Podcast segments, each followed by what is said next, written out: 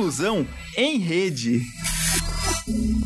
Olá a todos e a todas que estão aqui conosco para mais um programa Inclusão em Rede, um programa realizado pelo CIANE, Serviço de Inclusão e Atendimento aos Alunos com Necessidades Educacionais Especiais da Uninter. Estamos hoje, uma sexta-feira, dia 26 de novembro, pontualmente às 16 horas e 34 minutos, horário de Brasília, quatro minutinhos atrasados, e, com uma Curitiba com 27 graus e ensolarada. Hoje Curitiba está com cara de Rio de Janeiro, tomara que fique assim por mais alguns dias, não é? Eu me apresento, faço minha autodescrição. Eu sou branca, tenho cabelos castanhos com fios grisalhos, estou com batom rosa, óculos com aros escuros, aro, armação, desculpa, armação preta, uso brincos dourados pendurados, um vestido branco e preto com verde e estou na frente de um painel azul marinho com a logo da Uninter. Estou recebendo com muito prazer e muita honra neste nosso programa, nesta nossa sala virtual, um professor muito muito famoso, muito conhecido, professor muito destacado pelo seu conhecimento profundo da área na qual atua, que é a surdez, a cegueira e a surdo-cegueira, agora especificamente. É o professor Carlos Eduardo Frederico, ele é um professor da Rede Estadual de Ensino do Paraná, um profissional muito especial, muito querido por todos, né? Ele é muito conhecido e muito querido por todos. Boa tarde, Carlos Frederico, Fred, como a gente chama. Tudo bem? Oi, tudo, professora. Que bom te ver. E muito obrigada por estar aqui conosco. Desde já Nossa. eu agradeço. É um prazer meu estar aqui hoje participando, né, dessa live com você, desse momento. Eu primeiro vou me descrever, né, é, fazer minha autodescrição. Eu sou uma pessoa magra, alta, é, sou calvo, é, tenho olhos castanhos escuros, uso óculos pretos e estou vestindo uma camisa cinza. E estou aqui para conversarmos um pouco né, sobre a surdo-cegueira, que é minha área de atuação. É, nesse mês, nós comemoramos né, o Dia Nacional da Pessoa com Surdo-Cegueira. Então, antigamente, professora é, é, Leomar, a gente comemorava sempre no último final de semana, no último domingo do mês de novembro, que nós não tínhamos um dia da surdo-cegueira específica. Não, não é? tínhamos, então a gente sempre comemorava no último domingo do mês. Mas desde 2019 nós temos o Dia Nacional da Surda-Cegueira, que é no dia 12 de novembro. Olha 12 de novembro, passou agora, né, semana atrasada.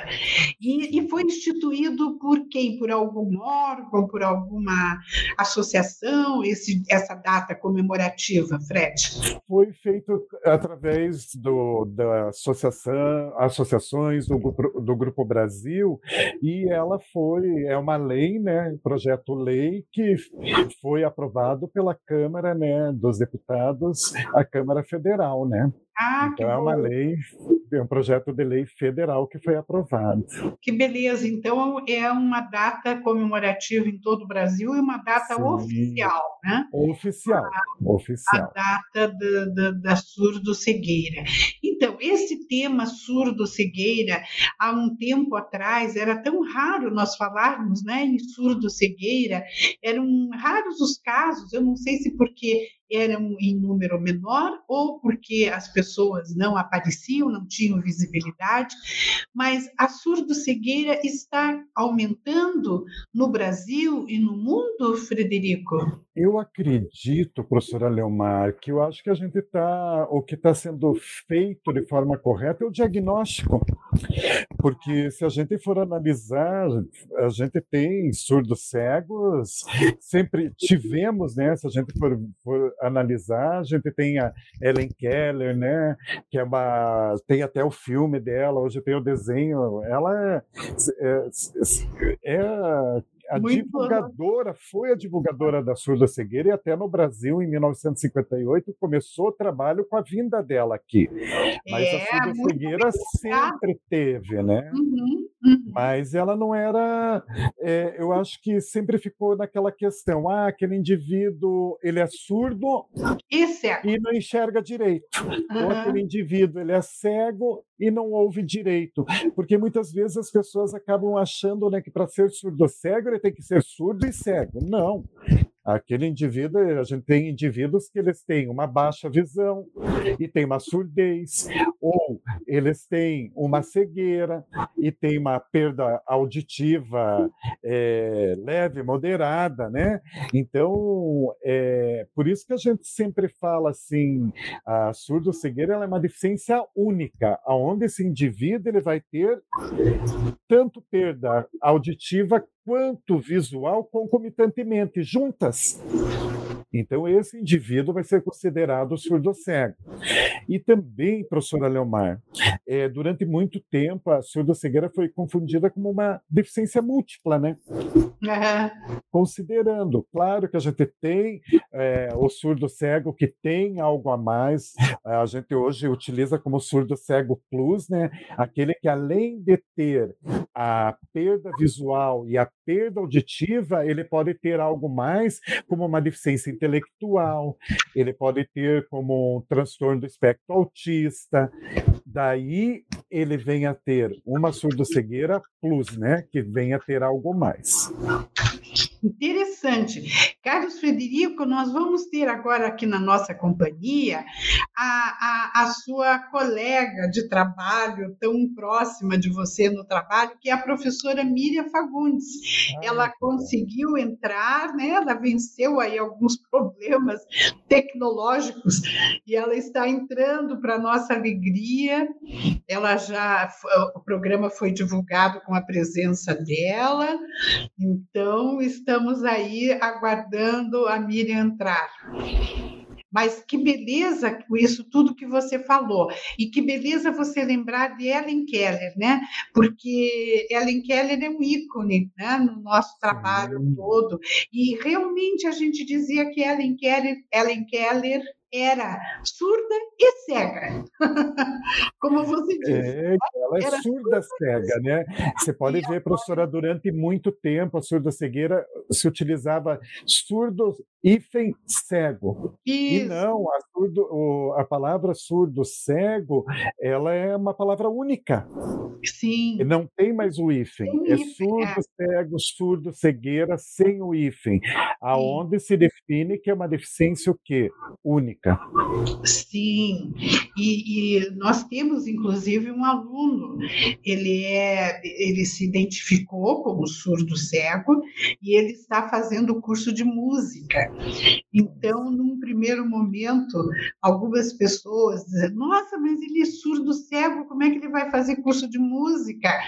Ele é cego, realmente a perda visual dele é total, mas ele tem resíduo auditivo. Então, ele usa aparelhos e com esses aparelhos ele consegue escutar, tanto que ele é músico, ele toca acordeon e agora está fazendo curso de música.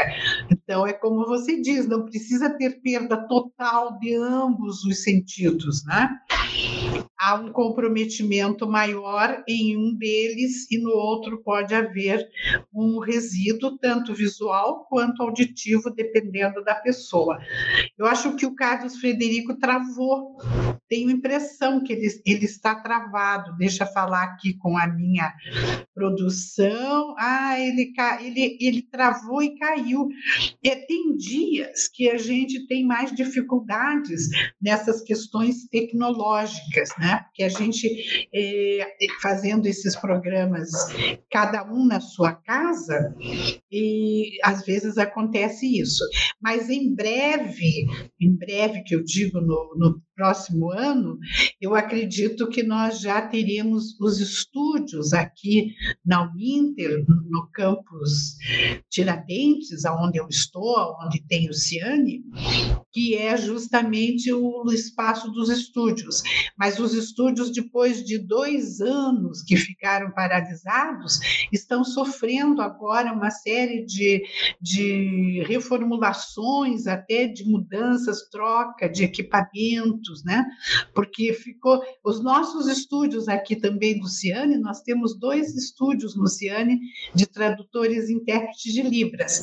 E os nossos dois estúdios também nós não estamos ainda utilizando, porque durante esses dois anos muita coisa parou de funcionar, sabe? Parou de funcionar. Então nós temos que trocar muitas, é, algumas das partes de câmeras, de, de áudios, de, microfone, substituir, trocar Então já fizemos o pedido para compras para que no ano que vem os nossos estúdios do Ciane estejam funcionando direitinho.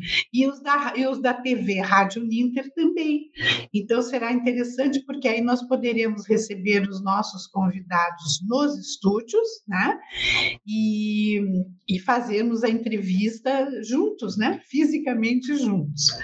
E o Carlos, Edu, o Carlos Eduardo Frederico estava falou, mencionou Ellen Keller, né? E Ellen Keller é, é fundamental para a gente entender essa questão da surdo-cegueira, como muito bem explicou, sem hífen. Surdo-cegueira é uma deficiência única. Ellen Keller, aqueles que nunca ouviram falar em Ellen Keller, Ellen Keller foi uma pessoa, uma moça, que devido, uma criança, aliás, quando ela foi acometida de uma doença, uma enfermidade, eh, que causou a perda visual e a perda auditiva. Então, você veja, ela ainda criança, tornou-se uma surdo-cega.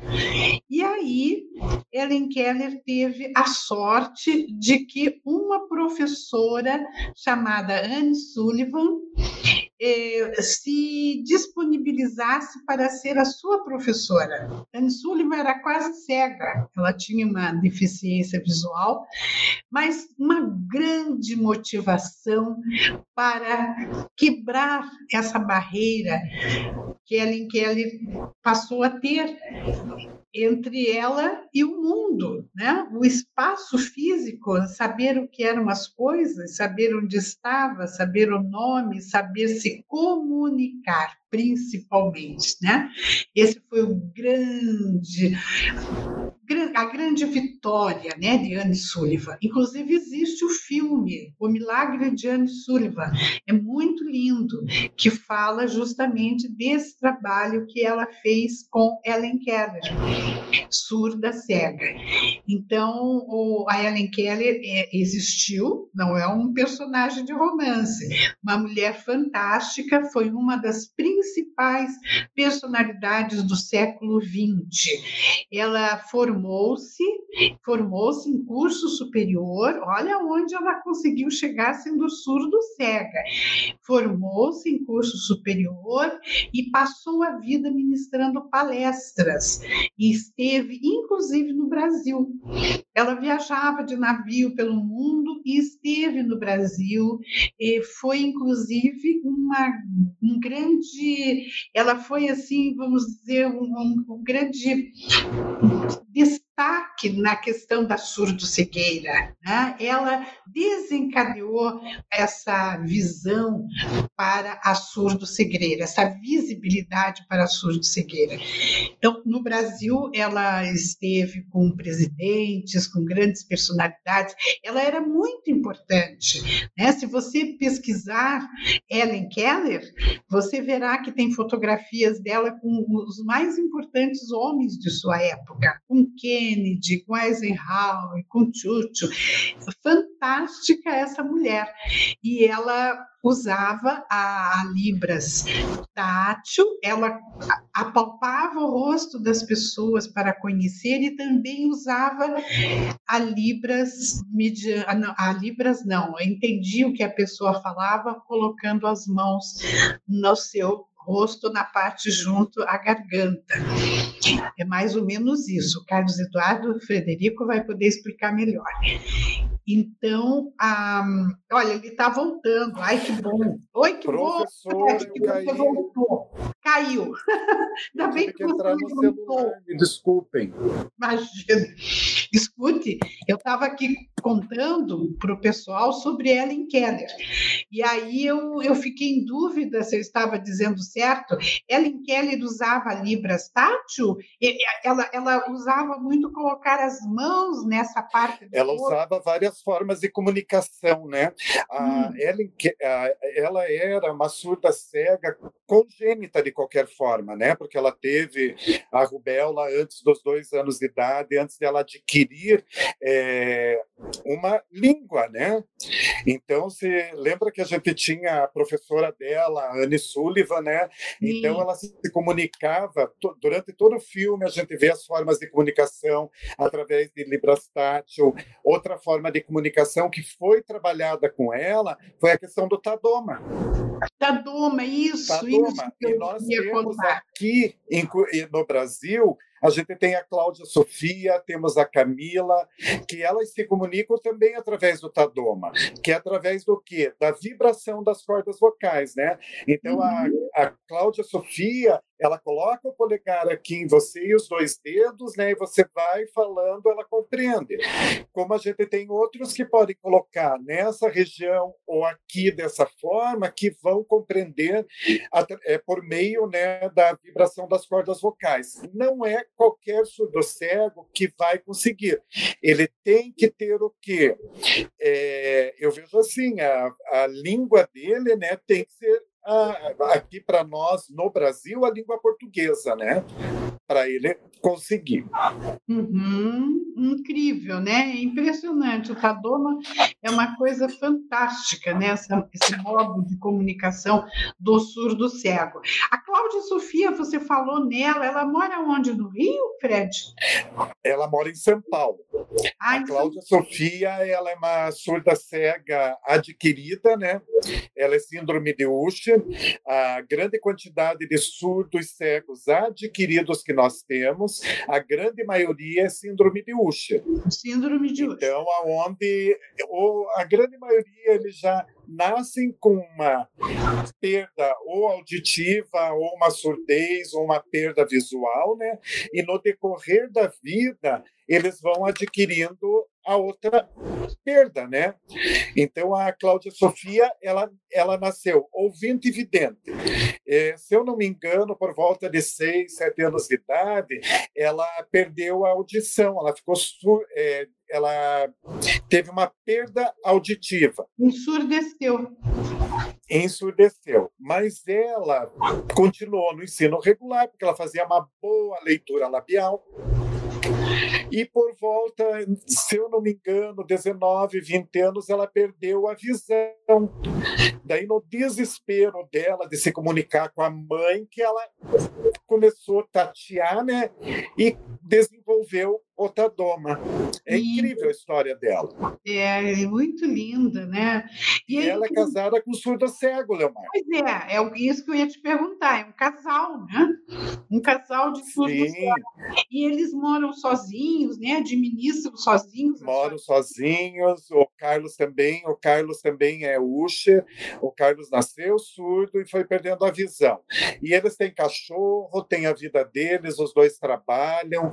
É claro que para algumas coisas o surdo cego vai depender, uh, ele vai ser trabalhado com ele orientação e mobilidade, mas ele vai ter uma dependência. A gente não tem como um surdo cego sair na rua sozinho, né, Leomar? Sim. A gente tem que ver que ele tem a perda auditiva, tem a perda visual, e nisso ele vai necessitar né, de um guia intérprete, sim. sempre ele vai ter essa necessidade.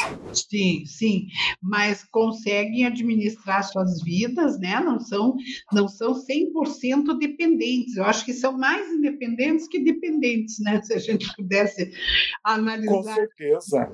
Não é? Se a gente for analisar, Leomar, até alguns anos atrás, a gente não tinha surdos cegos com universidade que fizeram. É. Você pode ver, vocês já tiveram um aluno surdo cego, o Carlos, né, que começou fazer a faculdade com vocês. Nós Exato. temos lá de Brasília, outros nós temos a Janine da Bahia. Então a gente está vendo assim, sabe, a, a importância e vou falar para você do papel do guia intérprete. Uhum de acompanhar esses estudantes nossos, para ver o êxito que nós estamos tendo, né, de ter Sim. esse nosso, é, essa pessoa surda-cega chegando no ensino superior e sendo um excelente, excelentes profissionais, né? Com certeza. O Carlos esteve conosco, ele estava numa, ainda numa, num processo de perda da visão né? Depois ele acentuou-se essa perda e ele, eu sei que ele está fazendo letras libras, acho que talvez até já tenha se formado. Já terminou, ele é colega terminou. nosso no estado. Que beleza. É? Eu acho que ele foi meu aluno na Opa. época da quinta série, imagine, hoje ele é meu colega de trabalho. Que bacana, parabéns a ele, a vocês todos, né, que convivem com ele. O, o guia intérprete, além da, é, do desempenho de intérprete de Libre, da sua formação de intérprete, ele precisa o que mais, Frederico, para ser um Olha, intérprete? A gente tem uma grande confusão aí, né? Porque às vezes né, as pessoas sempre pensam assim: ah, o surdo cego, a única forma de comunicação dele é Libras, e não é. Então, o guia intérprete, nós temos mais de 20 formas de comunicação com o surdo cego. E o guia intérprete vai ter que dominar essas formas. Então, vamos lá, a gente tem uma a Librastátil, que é uma forma, a gente tem lá o Braille digital, que eu posso trabalhar com ele, né? Se ele, vamos supor, ele conhece o Braille, eu posso trabalhar com ele até com o Braille digital com ele, onde eu monto a cela, né? No indicador e no médio, ó, ponto 1, 2, 3, 4, 5, 6. Ó, posso trabalhar com ele aqui, ó, letra A, letra B, e vou fazendo. A gente acha assim que é meio, mas é uma forma de comunicação. Eu posso trabalhar com ele a escrita na palma da mão ou em outra região. É, então a gente tem diversas formas de comunicação com esse surdo cego, não é somente a Libras. Sim. E também, se a gente for analisar, né, Leomar, o guia intérprete ele acaba criando uma intimidade muito grande com esse surdo cego, né, que ele acaba é, tendo esse envolvimento, eh, vamos supor, eu vou num restaurante com surdo cego, vou ter que apresentar para ele tudo, então acaba tendo um vínculo muito grande. É um profissional fantástico esse guia intérprete. Uhum. Maravilha. Nós temos aqui em Curitiba pessoas especializadas em trabalhar como guias intérpretes? Quem faz o curso geralmente para o guia intérprete é o Grupo Brasil de São Paulo. então, geralmente a formação é por lá. Fale sobre o grupo Grupo Brasil. É, é, é o Grupo Brasil, o grupo de apoio né, à surdo-cegueira e ao deficiente múltiplo sensorial. Então, eles trabalham a formação tanto do guia intérprete quanto do instrutor mediador. O instrutor mediador é o que trabalha com o surdo cego congênito nos centros de atendimentos, é, no centro de atendimento especializado surdo cegueira. Então ele vai trabalhar a comunicação. Então se a gente recebe ele desde bebê lá, então a gente vai tentar o instrutor mediador desenvolver a comunicação com essa criança surda cega. Então o Grupo Brasil ele tem esse papel de trabalhar né, a formação desses profissionais, dando cursos no Brasil inteiro, oferece outros cursos sobre o atendimento educacional especializado é, para o estudante com surdo-cegueira, e ele está situado em São Paulo, né? Mas ele acaba tendo representantes no Brasil inteiro, né? Sim. Então, interessante, porque eu tenho aqui a Maria de Lourdes Jesus Batista, está conversando aqui com a gente no chat, e ela disse que está fazendo letras libras e queria muito se especializar na área de surdo-cegueira. Tem algum curso? Então, olha aí, Maria de Lourdes, ela pode procurar o Instituto Brasil, não é? Não, o Grupo Brasil de Apoio ao Surdo Cego e Deficiente Múltiplo Sensorial. Certo. E você sabe quem é aqui em Curitiba, Fred? Aqui em Curitiba, nós que trabalhamos, eu sou um dos representantes, né? Então, então a gente dá esse apoio. Tem a Marilene, ela pode. Depois nós deixamos aí o nosso contato aí no chat, daí ela pega. Isso. O Carlos Frederico, ele trabalha na. é professor da Secretaria de Estado da Educação do Paraná e ele trabalha no Departamento de Educação DE e mais especificamente no CAP, no Centro de Apoio Pedagógico para Pessoas com Deficiência Visual. Falei certo, Fred? Isso, Centro de Apoio Pedagógico, né, para o atendimento de pessoas com deficiência visuais, né, e também a gente dá o apoio para o estudante surdo-cego. Então, lá no CAP, a gente trabalha todo esse apoio, desde a parte de materiais, a parte de formação, dos livros, né? Então, a gente dá o apoio a todos os professores, né, que atendem, né, os estudantes com deficiência visual e surdo-cegueira. Uhum. Eu estive num evento na prefeitura em que estava aquela nossa surda-cega. Você sabe quem é? Aquela surda-cega nossa, aquele Curitiba. Olha a Miriam conseguiu entrar! Oi, Miriam! De Curitiba, Ana Paula, será? Ah, não, a Rosania. Rosani. A Rosani. Sim. Isso. E a Rosani, qual é o sobrenome mesmo? A Rosani Qual é o sobrenome dela, Miriam? Suzy. Suzy. Suzy, a Rosani Suzy. Isso. Eu estou contando aqui, Miriam, que eu estava no evento, estive no evento em que estava a Rosani Suzy. Então, eu estava admirando, apreciando, observando a forma como uh, trabalhavam com ela. Né? Então, havia muitas pessoas, havia umas três, quatro pessoas ali em volta dela. E havia libras, havia um, o que me chamou a atenção, uma pessoa que ficava nas costas dela e que em determinados momentos batia nas costas, fazia alguma sinalização para ela é, tátil, né? corporal, assim, encostava a mão. E me informaram que esse, esse, essa pessoa, esse trabalho ali que era feito, é para mostrar quando há aplausos. Fala sobre isso, Miriam. Ou Fred, quem preferir. Essas várias fazer pessoas... falar Diga como? Porque existem várias formas né, de comunicação. E aí, quando você conhece bem a pessoa, você pode estabelecer com ela qual a forma que você vai utilizar, né? Então, uhum. são sinais que, na realidade, são desenvolvidos antes com a pessoa para que ela possa entender aquilo que está se passando, né? Uhum. Ah, sim. Então, são, são é, vamos dizer, é um combinado, né, que se faz. Sim, sim, é uma forma de comunicação, né? É uma forma de comunicação que foi combinada.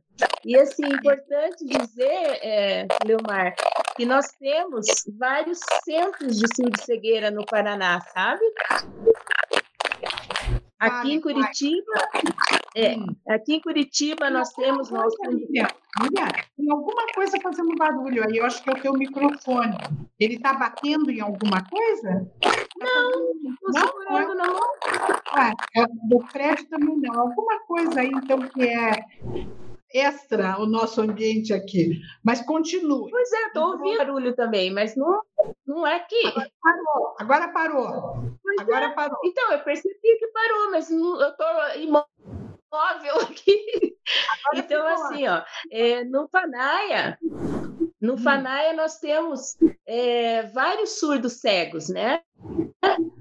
É, é, nós temos um centro de atendimento educacional é, especializado lá da surdo-cegueira e, e, nós temos vários estudantes surdos cegos. Agora, é, mais ainda, porque eles estão fazendo, é, encaminhando para avaliação a época que eu trabalhei lá, nós tínhamos cinco, agora eu sei que tem bem mais, né? Porque eles estão indo para avaliação e estão voltando com esse laudo, tanto oftalmológico como do otorrino, e, e estão frequentando o CAI da, o CAI da surdo-cegueira, né? Então, é assim, bem interessante a gente é, verificar que a maioria deles é, tem uma perda auditiva e aos poucos também, pela, pela síndrome, vão perdendo a visão, né? E aí se tornam surdos cegos.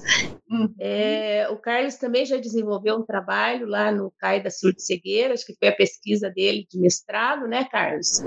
É, que você desenvolveu lá no CAI da Surdo Cegueira, e eu tive a oportunidade de trabalhar com, com, essa, com esses estudantes, com alguns, é, um era até bem pequeno quando é, eu trabalhei com ele, que era o Samuel.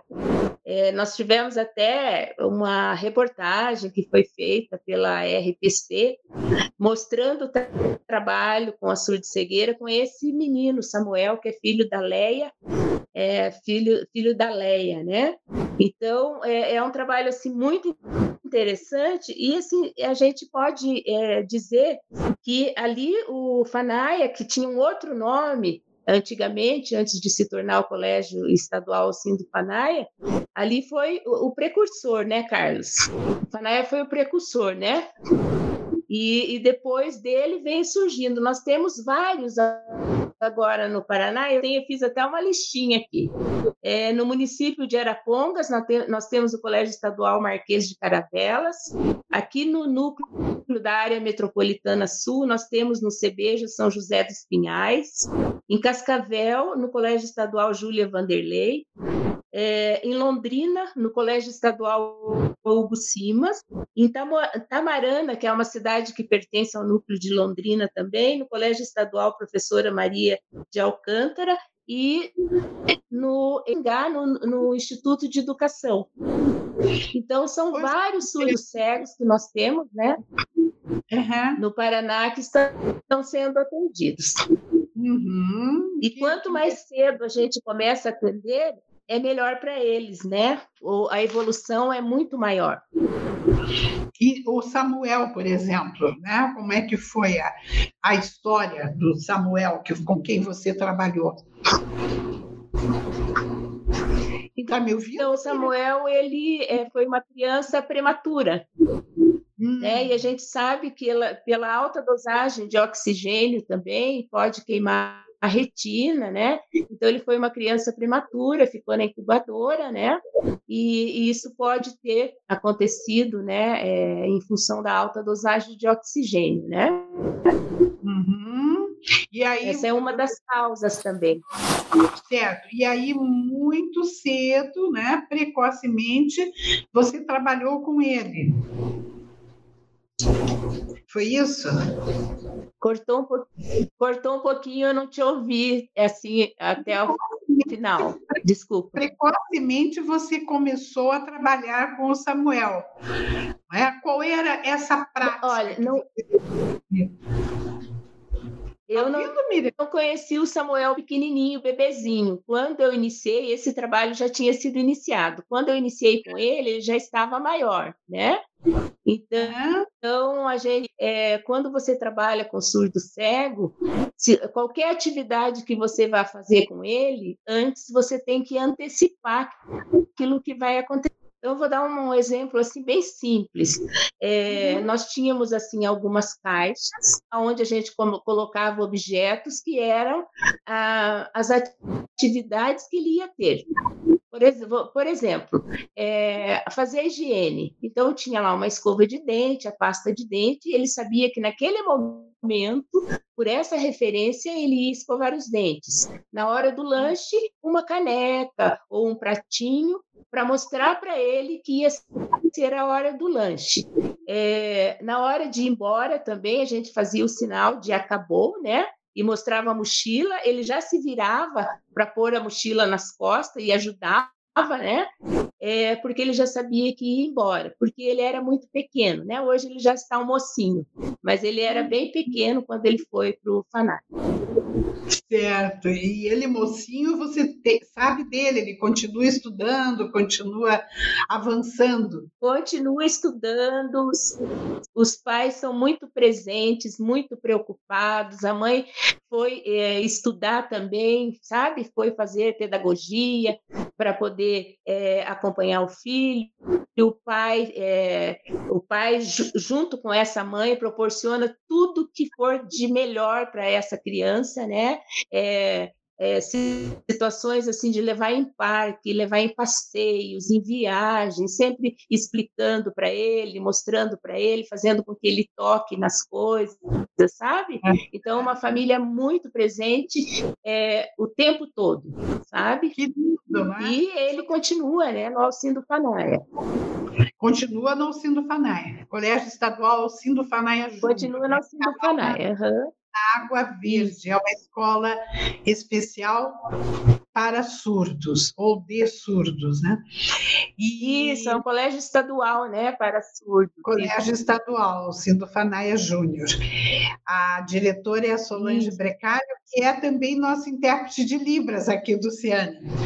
Sim. Bem, bem uhum. legal conviver com a Solange. Mas que bom que você conseguiu entrar, Miriam. Nós estávamos esperando. Eu anunciei a tua Ai, entrada. Ai, não fale. Dá, dá um nervoso na gente. É verdade, mas conseguiu. Que bom. O Carlos Frederico também deu uma caída aí, mas conseguiu levantar. Estamos aqui os quatro, com o Tiago Sareto, o nosso intérprete de Libras, que está atuando hoje conosco.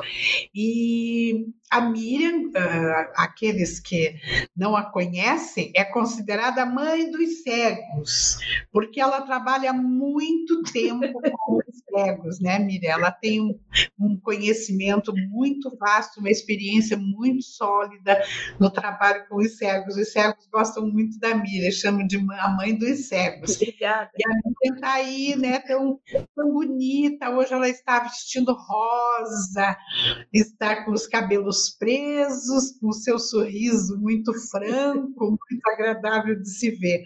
Que bom, Miriam, que você está aqui conosco. E o Carlos Frederico está ali ouvindo a gente, né? Ele ficou, ficou quietinho por um tempo.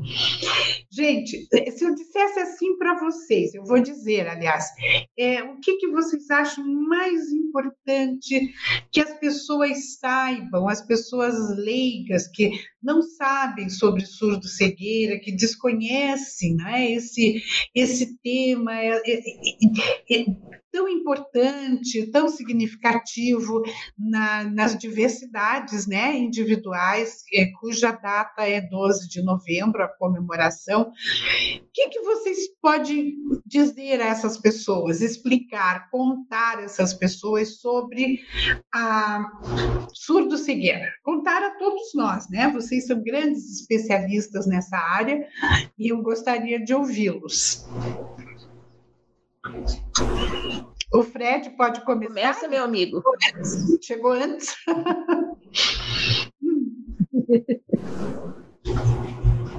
tá sem som, Fred. Sumiu o teu som.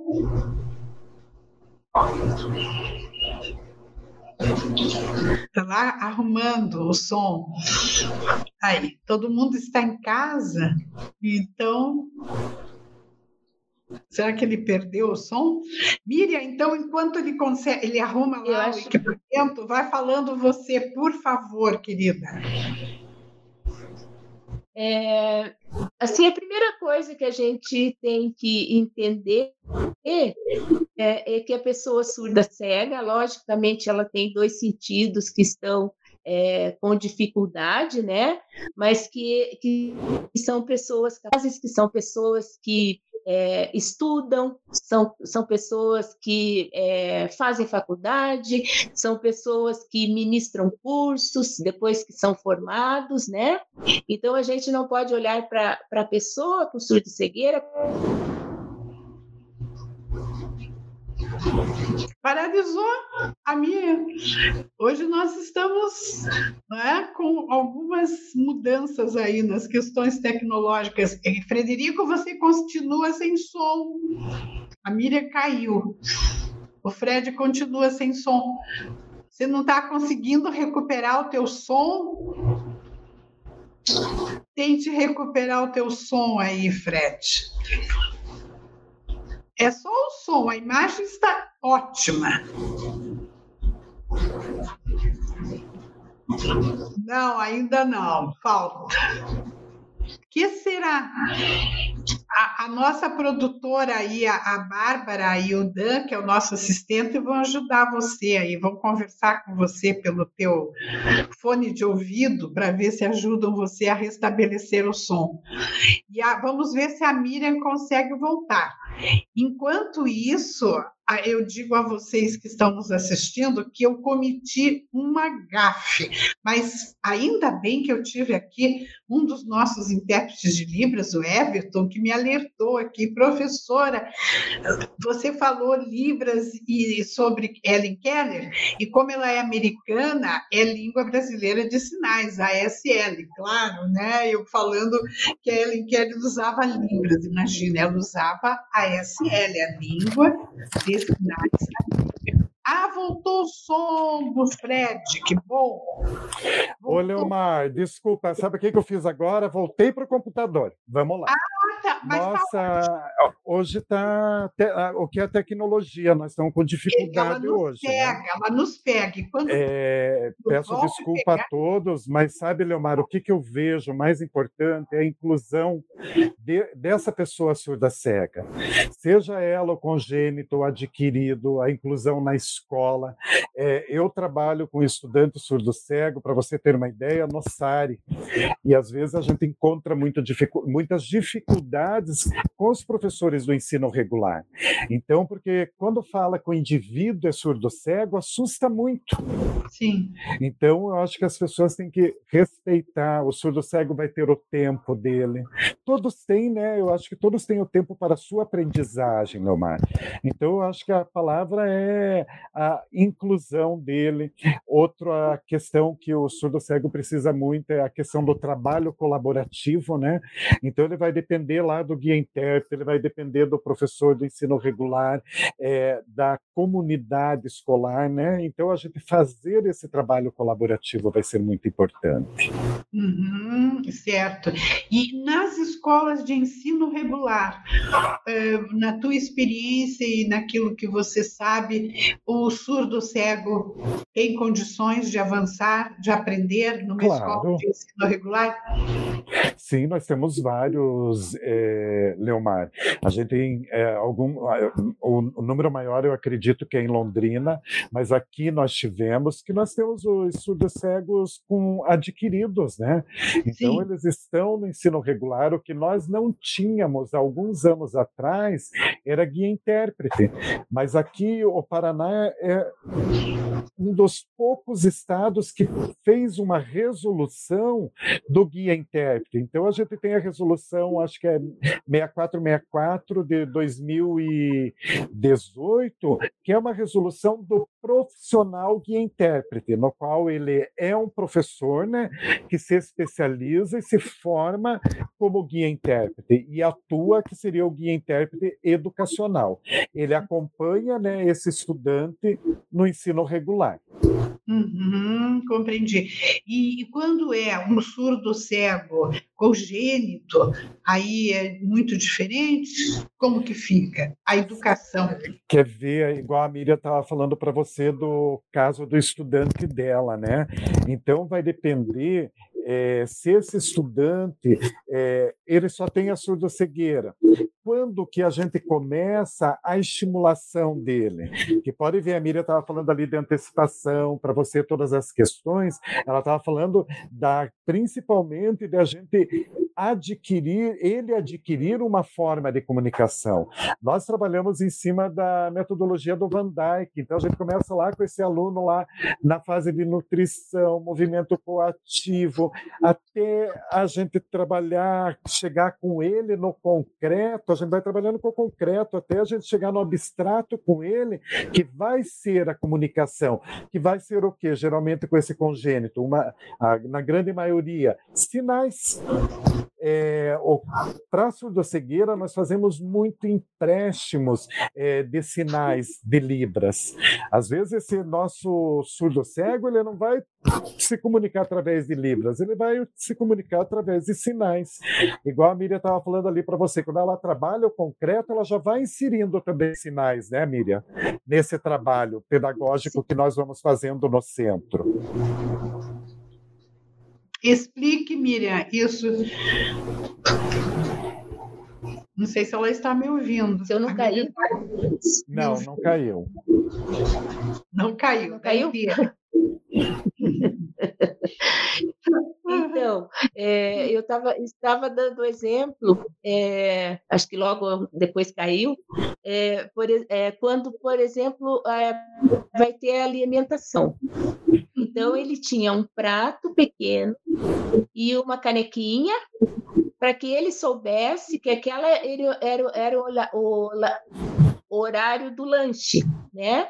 Então, ele, daí ele vai aprendendo isso também. E, e, era muito interessante porque ele aprendeu tão bem, porque a hora que a gente colocava a mão dele aonde estava a mochila, ele já virava de costas para pôr a mochila, porque ele sabia que ele ia com a mãe, uma graça. Então ele já sabia que ia com a mãe e já ia saltitando assim no corredor, sabe? Então, é, e, na, e na casa, a mesma coisa. A mãe também faz isso, as, fam as famílias também fazem isso, né? E é uma orientação que nós passamos, né, Carlos? Para que é, dê continuidade rotina, em casa. Né? né, Miriam? A gente tem que montar uma rotina com esse estudante, isso. né? Então a gente vai montar um calendário de atividades que vai ser realizada naquele período que ele está é, na escola. Nós também vamos dar uma orientação para a família, o que a Miriam está falando. Super porque imagine, importante. Leomar, não adianta a gente querer montar para ele é, um currículo que a gente vai trabalhar com ele, um calendário maravilhoso, e essa criança ela mora num espaço super pequeno.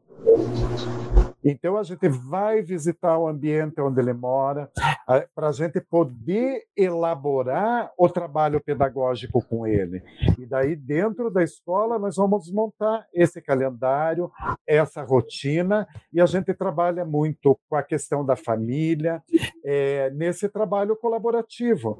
E também o que a Miriam estava falando ali, ó, o copinho. Então, pode ser, ó, eu estou trabalhando no concreto com ele, então a alimentação pode ser que aquele copo represente que é a alimentação dele. E nisso ela pode inserir lá, comer para ele, um sinal, pode digitar na mão dele o sinal, é, é, o alfabeto dactilológico, né? ela pode fazer. Então a gente vai inserindo. Pode ser que ali ele não entenda nada. A hora que ela dá água para ele, ela pode fazer o sinal de água. É, se a gente for ver, é, recordar lá o filme né, da Ellen Keller, lembram lá no final o que, que acontece? A professora foi inserindo. Quando ela se dá conta lá da água, que a professora molha a mão dela e faz o sinal de água e digita na mão dela, que daí, ó, ela trabalhou ali, que ela fez a junção de tudo, ó, juntou, né, do concreto para o abstrato, né, e, e teve um significado para ela, que daí ela vai ali na árvore, né, ela passa a mão, faz o sinal de árvore e tudo, e é, isso que a gente busca. A gente busca uma forma de comunicação, né, com esse nosso estudante. Uhum. Maravilha, que maravilha! E isso rompe a barreira, né? Eu acho espetacular. Inclusive, você se referiu ao filme, esse momento da água, né? Ela rompe Sim. a barreira, né? Com certeza. Momento. Então, é muito lindo quem puder assistir o filme e tem desenho animado também lindo, né? Pra gente... Lindo, lindo, lindo o desenho, fantástico. Maravilhoso para mostrar. E uma, uma, coisa interessante, falando da Ellen Keller, de surdos cegos, consequentemente, ela, eu li que ela gostava muito de ópera, né? era amiga de cantores eruditos e gostava muito de ópera. Então, ela conseguia perceber a ópera? De que forma? Expliquem. Eu não, eu não, eu, eu não tenho esse conhecimento assim, mas você pode ver que uma das formas de comunicação dela era por meio do quê? Da vibração das cordas vocais. Então ela tinha uma percepção muito grande, Leomar, que é muito difícil. Eu sou bem sincero, eu sou muito sincero para você. Essa percepção que esse que essa pessoa venha a ter. É, pode ver ali através da vibração das cordas vocais, então provavelmente era através da percepção tátil que ela vem a ter. Uhum. Acredito, né, Miriam? Sim. É, eu também outra... imagino isso.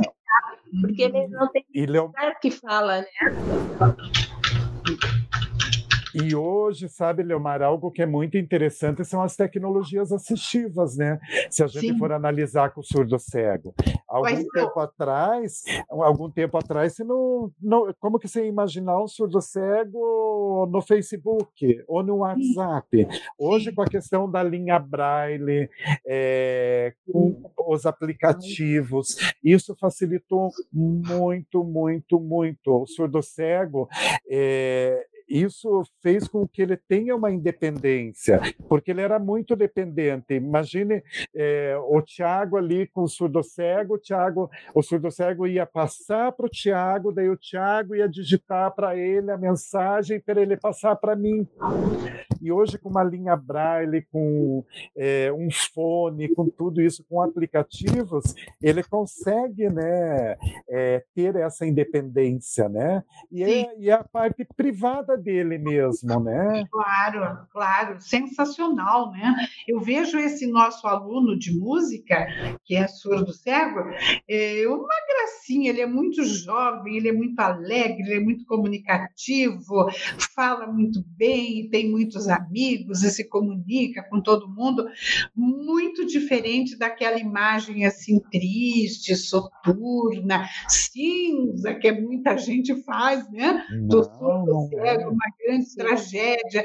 Não é nada disso. É preciso que isso fique bem claro, né? Que as pessoas mudem essa visão da surdo-cegueira. Histórias... Você precisa participar de um evento de surdo-cegos quando estiver em São Paulo, essas questões, Leomar, é fantástico. Você vê 20 surdo-cegos lá com diferentes formas de comunicação. Então, assim, é algo fantástico é, essa mobilização e a união deles. É, não tem nada de triste, é algo muito alegre. É, nós temos o prazer é, de guia interpretar para eles. Eu não sou guia intérprete, não tenho a formação, mas quando nós vamos em eventos, a gente participa, é, todos nós, porque é a necessidade, a gente tem poucos profissionais. Então, ali é algo assim que a hora que você participar, você vai ver assim, nossa, isso daí é só alegria. Maravilhoso. Me avise, me avisem quando tiver vamos eu avisar. programar e ir. E vamos eu juntos. Vou amar isso, é. Avisamos. Ah, diga. Você ia falar alguma coisa, Miriam? Não, não, eu falei que é maravilhoso. É maravilhoso. Ah, sim. É maravilhoso. Os eventos com eles assim, são maravilhosos. Ah, eu... E você, é a experiência que você vê de cada um, né? E, e assim, o primeiro, um dos primeiros eventos que eu fui, tinha muita gente que nunca, nunca é, tinha trabalhado é, com o surdo cego e nem conhecia. Então, lógico que num salão grande existe várias formas de comunicação. Uma pessoa está fazendo a fala ampliada, a outra está no tadoma, a outra está em librastátil, e as pessoas ficavam fazendo por falta de conhecimento, né? Sim, então, como sim. que ia pedir para a pessoa ficar quieta se ela estava fazendo a, a, a, interpretação, né? É difícil, mas existe isso ainda, né? É, é, infelizmente ainda existe. Mas assim. É. Infelizmente, mas assim, você tem, precisa participar do evento para você ver a forma que é, sabe? É, deve ser muito lindo. É muito né?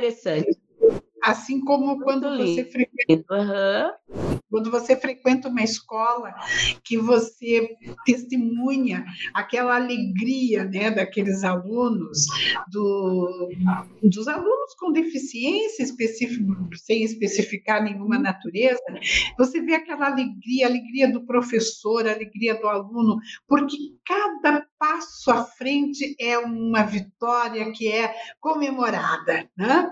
Não é assim aquela coisa, ah, tudo igual faz parte, é assim mesmo, não, é diferente, né? Na educação especial é diferente. Cada vitória é um motivo de muita alegria, por menor que ela seja, né? Você agora falando do, do é Samuel, que ele fica alegre quando já vê a mochila, já dá as costas e sai pulando, é muito lindo ver é, isso. isso né? é quando ele era pequenininho, né? Que ele foi meu aluno, então ele era pequeno. Hoje ele já deve estar maior que eu.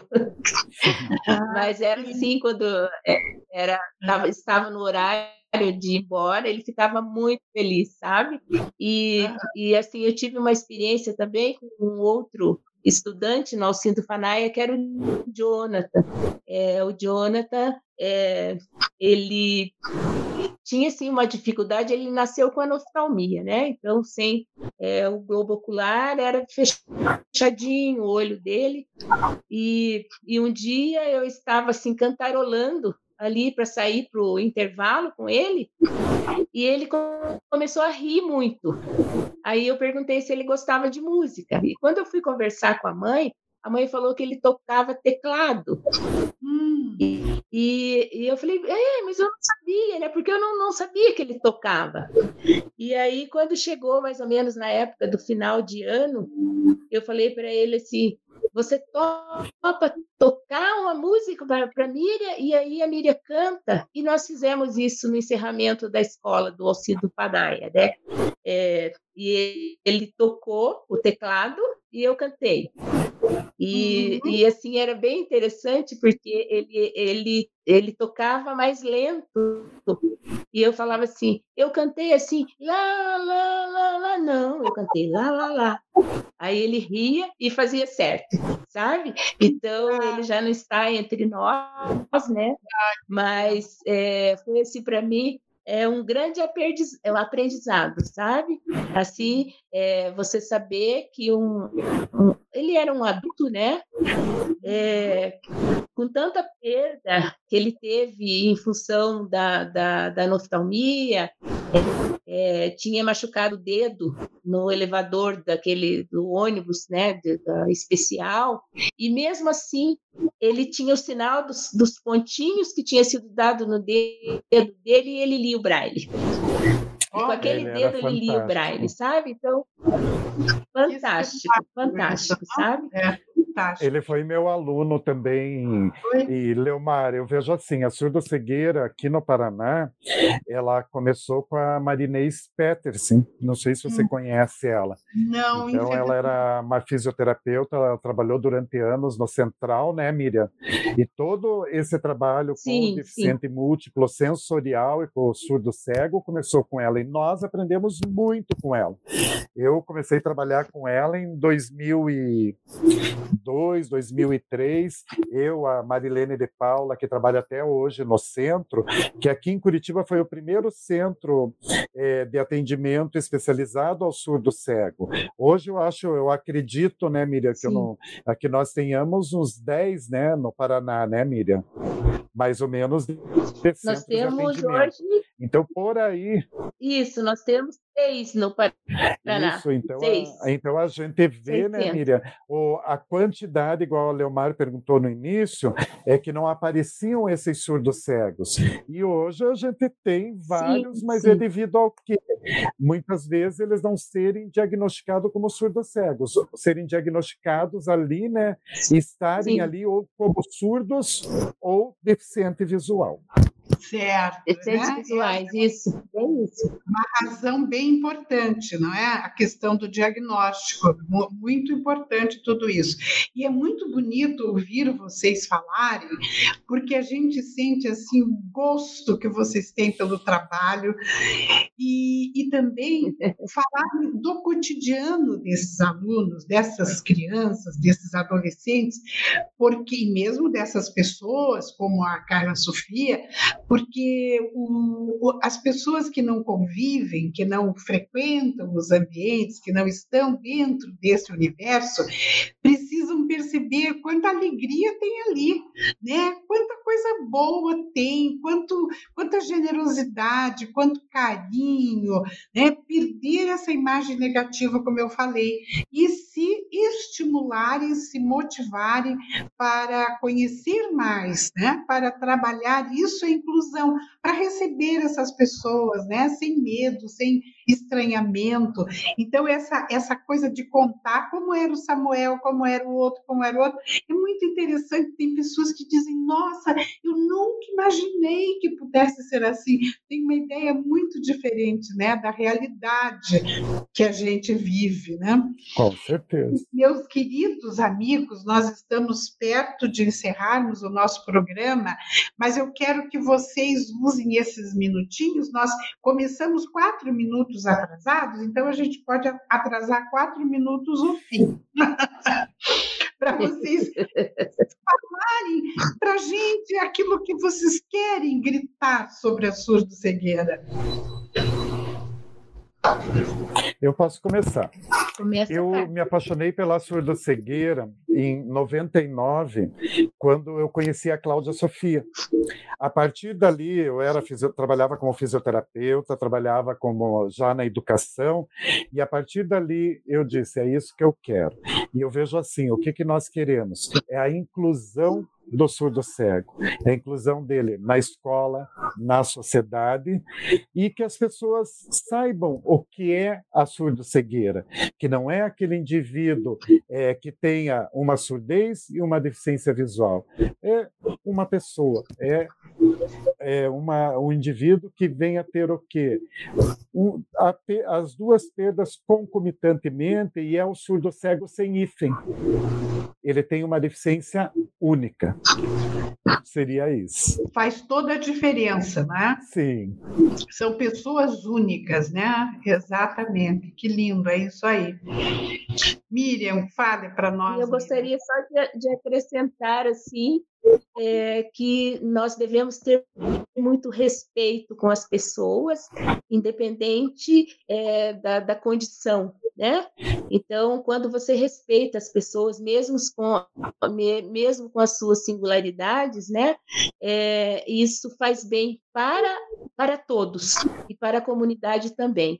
E assim, o que a gente precisa é mostrar mais esse, esse trabalho, mostrar mais, mostrar o que existe, mostrar quem é esse sujeito, é, como ele se realiza, como ele estuda, o que, que é o o dia a dia dele, para que as pessoas não achem que é, nossa, imagina, coitado, ele é surdo cego. Ele é surdo cego, mas ele é capaz, ele faz muita coisa que muitas pessoas que enxergam e ouvem não fazem, né? Então é essa minha é, a minha fala, né? Que respeite as pessoas para também poderem serem respeitados. Muito bem, exatamente. Perder essa visão de impotência, né, da pessoa com deficiência, é, da impossibilidade, né? Há muitas possibilidades, né, que são Sim concretizadas pelas pessoas com deficiência, que como você disse, Miriam, tanta gente sem deficiência que não faz nada, né, que tem, não sai do mesmo lugar, né, que não avança, que não progride, que não tem alegria na sua vida, não tem motivação. Então, eles são realmente grandes exemplos, grandes exemplos. Eu, aqui no Ciane, estamos completando 16 anos de Ciane, nesse mês de novembro. E, então, são 16 seis anos de contato diário né, com os nossos alunos com deficiência. E eu sempre digo assim, incrível, porque nunca um deles chegou reclamando da vida. Nunca, nesses 16 anos, hum. nunca um deles chegou reclamando da vida, ou reclamando que chove, ou que faz frio, ou que faz calor. Sabe, incrível, eles chegam sempre animados aqui para as aulas, animados, rindo, contando. E quando falam das suas dificuldades nas questões, né, mesmo da aprendizagem, dos processos de ensino-aprendizagem, eles não falam como uma coisa nem triste nem acabada, mas sim como alguma coisa a ser superada, né? Essas dificuldades serão superadas, as barreiras são destruídas e eles sabem que a acessibilidade chegará para eles porque respeitam o trabalho que a gente faz, né? Os nossos professores estão muito motivados para trabalhar com as pessoas com deficiência. Então é, é, uma alegria sempre, né? Enquanto que a gente vê muitas pessoas sem deficiência que chegam tão desanimadas porque aquela chuva, poxa, não dá vontade nem de sair da cama. Não é assim? né? Então vamos, que a gente quer que as pessoas quebrem esse preconceito, né? Que passem olhar as pessoas com deficiência como pessoas. Como disse o Carlos Frederico, Carlos Frederico são pessoas individuais, né? Cada caso é um caso de uma experiência única. Puxa, gente, passou ligeiro, né? Nós hoje com essa história de cai e cai, né? né? É, ficamos, parece, com menos tempo, mas a gente vai se encontrar várias vezes aqui. Vocês sabem que o Inclusão em Rede está sempre de portas abertas para vocês, pessoas que eu admiro muito, e que eu tenho o maior carinho, e, e pelas pelo agradecimento. Aqui também agradeço a vocês pelo apoio que vocês sempre deram ao nosso trabalho aqui no Minder, tá? Obrigado, igual. Obrigada, queridos. Obrigada então, a você. Obrigada, obrigada, Miriam, por ter vindo, e o Fred também, e o Tiago também, o nosso intérprete de Libras. Então, eu me despeço aqui de todos, né? Desejando um excelente final de semana. Todos Obrigado. fiquem bem, com muita saúde e sempre com ânimo elevado. Muito obrigada, um beijo para cada um. Inclusão em rede.